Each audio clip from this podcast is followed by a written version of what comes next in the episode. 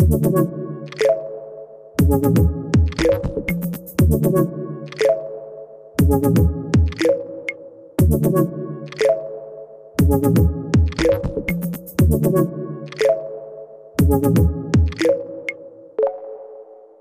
schauen wir wieder ein bisschen über den Tellerrand der Digitalisierung hinaus und begeben uns in die Schule.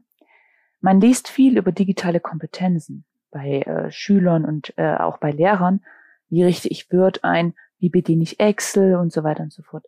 Was bei der ganzen Diskussion aber immer ein wenig zu kurz kommt, ist die Fragestellung, wie wirkt sich denn Distanzunterricht, auch gerade jetzt in Zeiten von Corona, auf die Beziehung zwischen Lehrern und Schülern aus? Und wenn wir mal ganz ehrlich sind, haben wir das Thema auch bei unseren Kunden. Wie baue ich von der Ferne eine gute Beziehung auf? Deshalb freue ich mich sehr auf den heutigen Hashtag Tellerrand Podcast mit Herrn Dr. Jens Sömus, bei dem es um Lehrer-Schüler-Beziehungen geht. Er ist zweifacher Buchautor, Blogger, Lehrer, Oberstudienrat, hält Seminare und Workshops und begeistert nicht nur Lehrer zu diesem Thema. Hier ist ReTalk, der Podcast von Real Experts, bei dem es um Themen wie Digitalisierung, Menschen, Führung und außergewöhnliche Geschichten geht. Mein Name ist Sandra Brückner.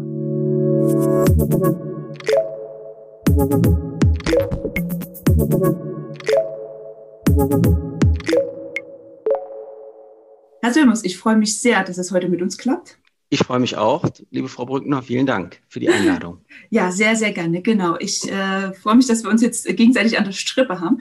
Und bevor wir ähm, über das Thema Lehrer-Schüler-Beziehung beziehungsweise mit Fokus auf digitale beziehungsweise hybride Le äh, Lehre sprechen, würde ich gerne nochmal von Ihnen wissen, wie Sie denn zu dem Thema gekommen sind. Also was fasziniert Sie am Thema Lehrer-Schüler-Beziehungen? Hat, hatten Sie vielleicht einen Lehrer, der Sie äh, da begeistert hat und deswegen, oder Sie haben festgestellt, dass es da gewisse Defizite gibt? Also wie sind Sie auf das Thema aufmerksam geworden? Ja, also äh, bei mir war es eigentlich so, ich war wenn ich an meine eigene Schulzeit zurückdenke, dann war das meistens so, dass äh, meine Lernbereitschaft und meine Lernmotivation eigentlich in den Fächern überwiegend davon abhing, wie gut ich mich mit meinen Lehrern verstanden habe und wie sehr die Lehrer es auch geschafft haben, mich für ihre Fächer zu begeistern. Und ähm, bei mir war das so, dass ich bei den Lehrern, zu denen ich eine sehr gute Beziehung hatte, da war ich oft auch gut und sehr gut als Schüler. Und ganz ehrlich gesagt, bei den Lehrern, zu denen das Verhältnis gestört war, war ich wirklich grottenschlecht und hatte mangelhafte Leistungen. Mhm. Und auch ähm, auch heute beobachte ich eigentlich täglich bei meinen eigenen Schülern, dass irgendwie die Lernbereitschaft und die Lernmotivation der Schüler sehr stark beziehungsabhängig sind und dass sich durch die Gestaltung halt der Beziehung auch viele Disziplinprobleme bei den Schülern reduzieren lassen, die viele Jahre irgendwie motivations- und disziplinlos verschiedenste Schulsysteme durchlaufen haben. Und ich erlebe auch, dass äh, äh, äh, Schülerinnen sehr diszipliniert lernen und auch wirklich tolle Ergebnisse erzielen in den Arbeiten, Tests, Klassenarbeiten, Prüfungen und so weiter, wenn Lehrer es schaffen, gute Beziehungen zu ihnen aufzubauen. Da sowohl in den Lehramtsstudiengängen an den Universitäten bei mir und in der zweiten Phase meiner Lehrerausbildung im Referendariat, also da überhaupt wirklich gar nicht drauf eingegangen wurde, wie denn jetzt die Beziehungen zwischen Lehrern und Schülern wirklich zu gestalten sind äh, wollte ich das halt irgendwie mal genauer wissen und habe vor zehn Jahren begonnen, Lehrer-Schüler-Beziehungen zu erforschen. Und äh, da stand für mich immer im Vordergrund, ähm, ähm, wie Schüler und Schülerinnen wirklich besonders gute Lehrer-Schüler-Beziehungen im Unterricht wahrnehmen.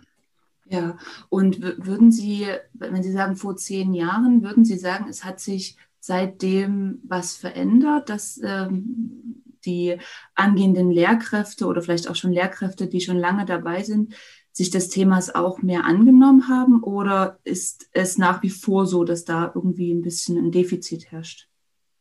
Mhm. Ich glaube, da ist immer noch ein großes Defizit. Ähm, eigentlich ist das so, dass das ja jeder weiß, welche große und überragende Bedeutung die Beziehungen zwischen Lehrern und Schülern im Unterricht haben, auch fürs Lernen und für die Motivation. Aber auch durch meine äh, vielen äh, Tätigkeiten als Blogger und so weiter äh, erfahre ich eigentlich immer von allen dass das irgendwie überall nur so stiefmütterlich behandelt wird. Und das völlig unerklärlich ist, warum das eigentlich niemals aktiv auch gelehrt wird. Wenn man da mal umhört, sich an den Universitäten und an den Zentren für schulpraktische Lehrerausbildung, dann hört man eigentlich immer nur, wir haben da zu wenig Zeit und äh, wir haben sowieso immer so viel zu tun inhaltlich und wir schaffen das gar nicht, das vernünftig zu unterrichten. Aber äh, das stellt einen irgendwie nur so halb zufrieden oder mich damals äh, und deshalb habe ich halt angefangen zu erforschen, wodurch sich besonders gute Lehrer-Schüler-Beziehungen wirklich im Unterricht auszeichnen. Ja, das glaube ich. Ähm, ich würde Sie gerne noch fragen, was das genau ist, äh, worüber sich das auszeichnet. Und ähm, aber vielleicht schlagen wir dann ähm, auch nochmal den Bogen Richtung Digitalisierung, weil ich könnte mir vorstellen, dass es natürlich das ganze, die Digitalisierung, beziehungsweise jetzt auch diese Sondersituation, die wir mit Corona haben, nicht gerade einfacher macht, eine Lehrer-Schüler-Beziehung auszuprägen und dass das eigentlich nochmal einen Ticken mehr Fingerspitzengefühl auch bei den Lehrern erfordert, äh, auf die Schüler einzugehen, könnte ich mir, mhm. könnte ich mir vorstellen. Ja, also zuerst haben äh, meine Untersuchungen gezeigt, dass äh, Schülerinnen und Schülern die gemeinsame Lehr-Lernatmosphäre besonders wichtig ist. Also die sollte nach Wahrnehmung der Schüler so sein, dass auf der einen Seite ganz viel miteinander gelacht wird auch und eine gute Stimmung herrscht und auf der anderen Seite aber auch sehr ernsthaft und diszipliniert gearbeitet wird. Und da ist den Schülern ein sehr ausgewogenes Verhältnis wichtig.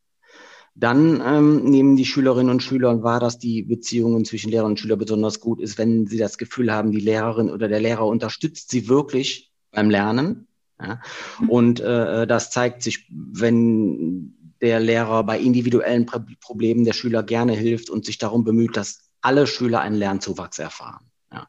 Also da müssen die Schüler wirklich das Gefühl haben, dass der Lehrer sich wirklich reinhängt, damit wirklich alle alles verstehen. Dann war den Schülern ganz wichtig, äh, dass Lehrer und Schüler respektvoll und ehrlich miteinander umgehen und äh, auch ihre Gefühle offen zeigen und die nicht verbergen. Und dass äh, Lehrer und Schüler bei Sorgen und Problemen so aufgeschlossen aufeinander zugehen und auch auf gegenseitige Anregungen und das Rat des anderen eingehen. Und zum Schluss war noch so persönliche Zuwendung stand noch im Vordergrund, also dass man so viele persönliche Gespräche führt, aber auch so nonverbal miteinander kommuniziert durch ein Augenzwinkern und, und durch einen Schulterklopfer zum Beispiel. Ja, und wenn man jetzt natürlich schaut, äh, wie sich durch den Ausbruch der Pandemie das in den Schulen verändert hat, dann ist das natürlich so, dass irgendwie die Pandemie die ganze Bildungslandschaft und auch die Pädagogen ganz schön in Aufruhr versetzt haben. Das kann ich mir vorstellen. Ne? Mhm. Äh, es ist halt die Frage, naja, kam es überraschend? Was würden Sie sagen, es kam überraschend oder hätte man das nicht kommen sehen müssen? Auf keinen Fall, aber zumindest wäre man weiter gewesen, hätte man es besser abfangen können in der Digitalisierung? Ja, weil also der Trend, Unterrichte äh, zu verlagern, der äh, zeichnete sich eigentlich schon durch, ein, durch einen längeren Zeitraum ab. Ja. Das müssen Sie sich so vorstellen. Wir haben Schüler, ich bin ja an einem Berufskolleg, bei uns sind Schüler, die haben manchmal zwei, drei Stunden Anfahrtswege. Die kommen aus Gebieten tiefsten, aus der tiefsten Eifel beispielsweise, wo ähm, äh, da andere Wetterverhältnisse morgens manchmal mhm. herrschen und die fahren dann manchmal morgens, weil die Busverbindungen schlecht sind, sehr, sehr lange auf dem Weg bis zur Schule. Und äh, wenn man das da anbieten könnte, Schüler und Schülerinnen zu Hause auf Distanz qualitativ gut verträglich zu unterrichten, wäre das für alle ein äh, großer Gewinn gewesen. Hm, das stimmt. Also, dass man quasi eine hybride Form in, der, in dem Sinne fährt, dass manche kommen können, wenn es eben passt, und andere den Unterricht zu Hause verfolgen. Mhm. Mhm, okay.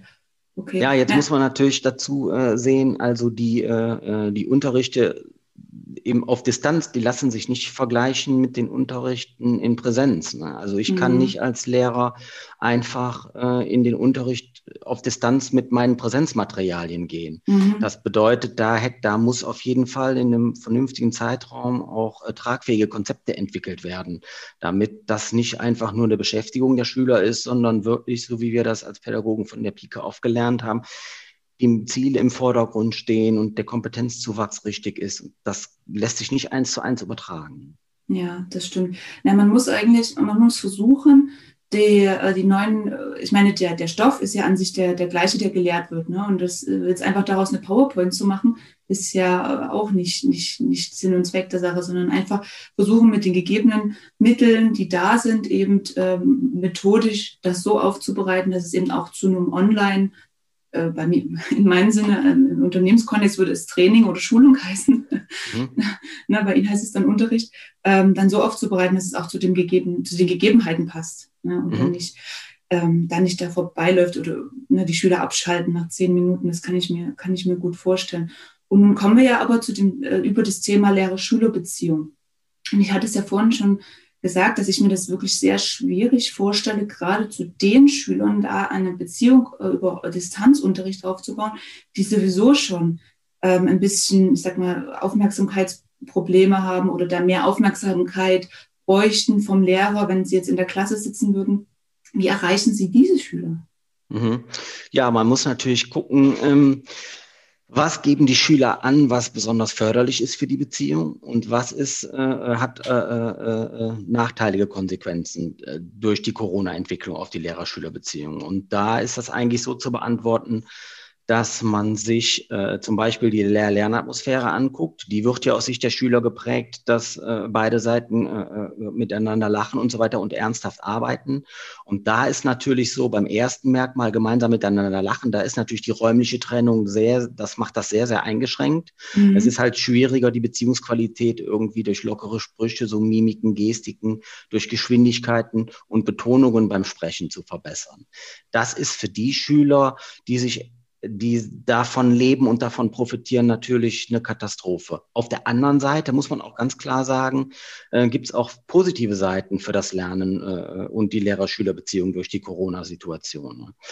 Corona ist zum Beispiel ja ein hervorragender Digitalisierungsbeschleuniger und Lehrerinnen und Lehrer können auch in Zoom-Meetings, in Webinaren und mit YouTube Learning Tutorials sehr abwechslungsreiche und auch anspruchsvolle und zielführende Lernprozesse initiieren.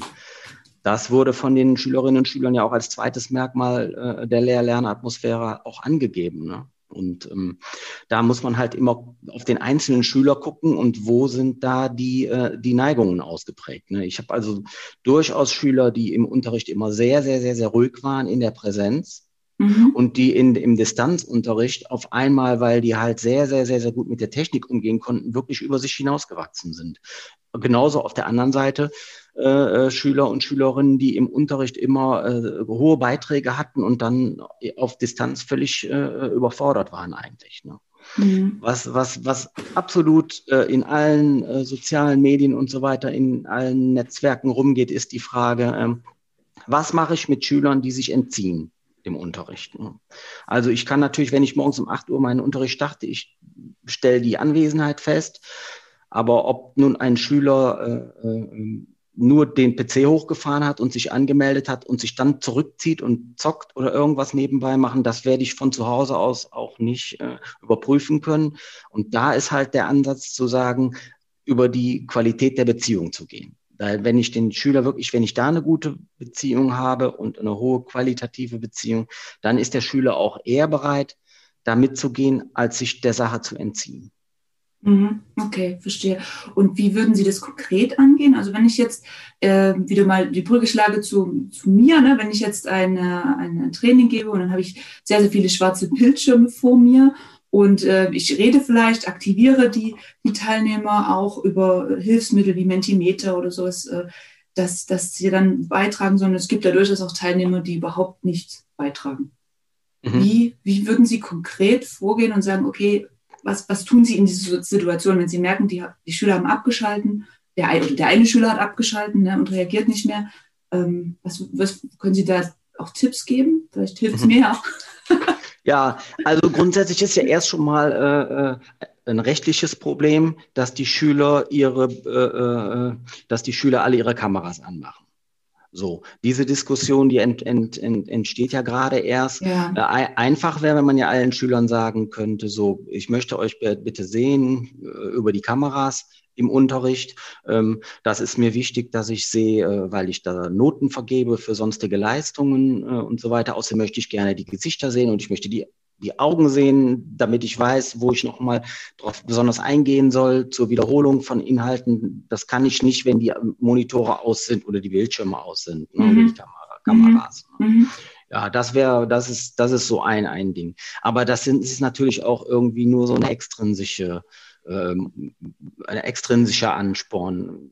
Günstig wäre, wenn man die Leute so über die, die Qualität der Beziehung binden würde an sich, dass man, äh, dass die Schüler das einfach glauben, dass das förderlich ist, was man sagt und das dann auch so machen, weil sie wirklich erkannt haben und weil sie auch glauben, dass das richtig ist, was man mit ihnen vorhat.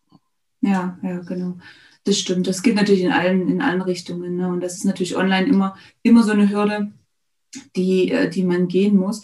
Was, ähm, was denken Sie, wird bleiben von der ganzen Corona-Situation? Also denken Sie, Sie haben ja auch schon über positive Aspekte gesprochen, ne? Digitalisierungsbeschleuniger ähm, zum einen, dass die Lehrer auch mal merken, es ist, oder die Lehrerinnen, Lehrer, Lehrerinnen, ähm, es ist nicht alles schlimm, sondern das, das, funktioniert, das kann auch funktionieren über, äh, über Technik.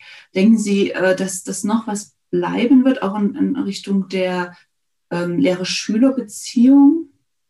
Mhm.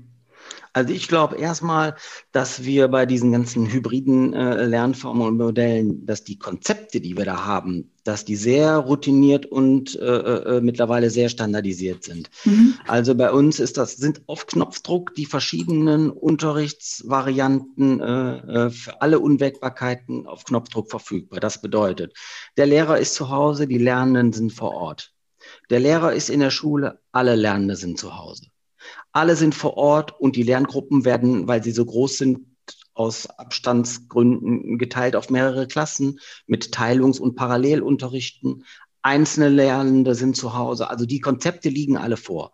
Was unbedingt sein muss, ist, ähm, dass die Pädagogen mehr Zeit haben, vernünftige pädagogische Konzepte für Unterrichte auf Distanz zu entwickeln. Mhm. Ich glaube, ähm, aktuell arbeiten noch viel zu viele Kollegen Tag für Tag parallel an den gleichen Unterrichtsinhalten.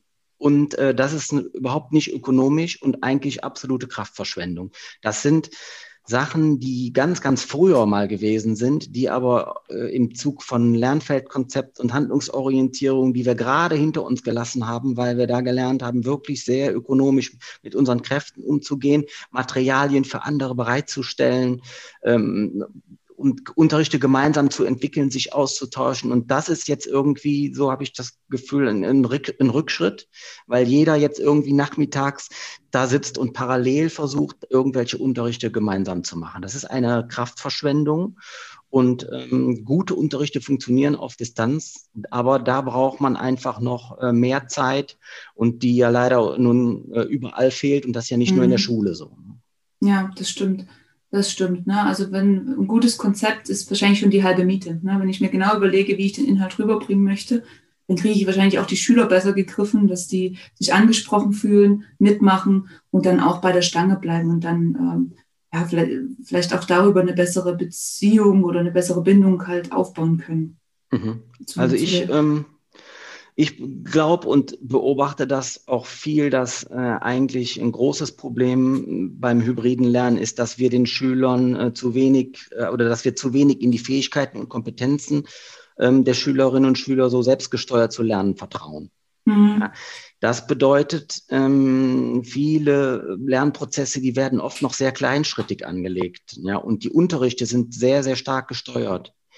Das führt dann natürlich dazu, dass die Belastungen der Lehrkräfte sehr, sehr hoch sind, weil sie immer zwischen Einstiegsphasen, Bearbeitungsphasen, Auswertungsphasen, Übungsphasen mit Besprechungen immer hin und her gerissen werden. Sehr kleinschrittig, immer so im Viertelstunden, 20 Minuten Takt. Und das ist natürlich sowohl für die, für die, für die Lehrer sehr zermürbend, aber das ist auch für die Schüler sehr, sehr anstrengend. Ja, in meinen Augen könnten Lernprozesse auch ruhig angelegt werden über zwei, drei Doppelstunden, wenn die vernünftig initiiert und begleitet werden, dann wäre das nicht so kräftezehrend. Äh, ne? Ja, das stimmt. Ne?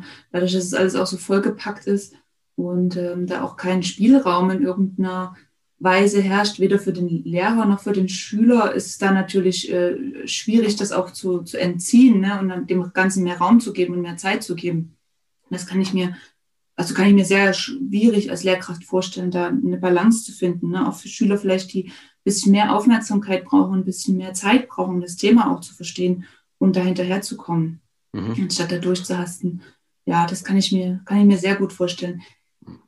Also ich, mhm. durch den Eigentlich sind wir in einer glücklichen Situation als Pädagogen, denn ähm, durch den Ausbruch der Pandemie eigentlich hat sich ja der Blick auf Schule ein bisschen gewandelt. Ja? Also früher war es ja äh, für die Schüler eigentlich nervig und uncool, irgendwie in die Schule zu gehen. Aber durch diese, durch die Pandemie äh, hat sich irgendwie die Bedeutung für Präsenz und Anwesenheit und das gemeinsame Miteinander, das ist irgendwie sehr, sehr viel deutlicher geworden. Ja. Und deshalb ähm, wird jetzt so die Hilfe und Unterstützung von uns Pädagogen vor Ort sehr, sehr viel höher bewertet, als das noch vorher war. Das mhm. spürt man ganz besonders in den Abschlussklassen zum Beispiel. Ne? Die, äh, für die ist jede Stunde, wo die einen Lehrer bei sich haben, äh, Gold wert und das schätzen die auch so. Das wird auch so zurückgemeldet. Das ist sehr schön. Also, dass, dass man auch nicht nur immer hört, es ist alles, läuft alles nicht, es läuft alles schlecht, sondern dass es auch wirklich positive Aspekte gibt, die äh, von den Schülern auch zurückgemeldet werden. Und ähm, es, es, gibt natürlich auch, ich, ich, vermute, Sie sind ein Lehrer, der da sehr engagiert ist. Oder ich ja. weiß es ja auch. Ja. ähm, ich vermute es nicht nur. ähm, man, auch, man hört ja aber auch aus dem familiären Kreis oder anderen Kreisen, dass es durchaus ja auch nur Lehrer gibt, die schicken einmal in der Woche ein Arbeitsblatt und es wird nicht kontrolliert. Ja. Ne, und da sind wir ja wieder genau bei diesem Beziehungsaspekt. Wie will ich denn den, äh, zu dem Schüler, das hat ja was mit Respekt zu tun, wenn der diese Aufgabe löst, ähm, dass ich diese dann äh, mir anschaue als Lehrkraft oder gemeinsam diskutiere mit anderen Schülern und ihm äh, da durch den Respekt zeige, mit Respekt zeige, dass ich, dass ich es wichtig finde, was er dort gemacht hat. Ne? Und nicht mhm. einfach nur die Aufgabe in den Raum werfe und dann sage, na, das hättet ihr machen müssen. Oder das hätten eure Eltern mit euch machen müssen oder so. Ne? Ja. Also das, äh, das, das finde ich auch, ähm, ist, ist wahrscheinlich von beiden Seiten. Na, die, mhm. die Schüler müssen ein gewisses äh, Verständnis auch für die Lehrkräfte zurzeit aufbringen. Und ich glaube aber auch, die Lehrkräfte müssen sich dementsprechend äh, anpassen, was gerade eben die Gegebenheiten sind. Ja. So wie wir alle. Genau, und ich habe da, das passt vielleicht jetzt auch ganz gut. Ähm, wir sprechen ja, wenn wir über Kompetenzen auch bei Lehrkräften sprechen, sehr viel von äh, digitalen Kompetenzen. Na, da mhm. ist sehr viel äh, Funktionales dabei, also wie bediene ich das und wie bediene ich jenes. Mhm. Und ähm, da habe ich mir die Frage gestellt, ob es in dem Sinne dieses, dieser ganze Beziehungsaspekt in diesen ganzen Kompetenzmodellen nicht auch wieder ein Stück weit zu kurz kommt. Na, dass, mhm. wir, äh, dass wir wirklich dort auch ein Stück weit da mehr, wie binde ich denn meine Schüler, wie, Sie hatten vorhin ja auch von Respekt und Ehrlichkeit, ne, Probleme erkennen und auf Probleme eingehen, person, persönliche Zuwendung gesprochen. Wie mache ich das denn online? Ich finde, das kommt in diesen ganzen Kompetenzmodellen ähm, viel zu wenig rüber. Mhm. Ja, ja, da gibt's ja ähm, also einen großen Bereich der digitalen Kompetenzen, der jetzt in, ersetzt wurde, zum Beispiel also für die Berufsschule jetzt zusätzlich zur, äh, zur beruflichen Handlungskompetenz dazu. Und ähm, ja, da sind wir jetzt gerade äh, dabei, die, äh, äh die didaktischen Jahresplanungen äh, durchzugehen und zu gucken, wo kann man da anknüpfen. Ja. Also das ist dann äh, viele, viele Dinge, die sind eigentlich vorher schon gelaufen. Die hatte man jetzt nur nicht unter diesem Riesenschirm der digitalen Kompetenz unter dem, äh, auf dem Programm. Ne? Mhm, mhm. Wenn meine Schüler gemeinsam in eine Projektphase einsteigen, dann stellt sich immer wieder die Frage, wie äh, stimmt die Projektgruppe sich ab untereinander?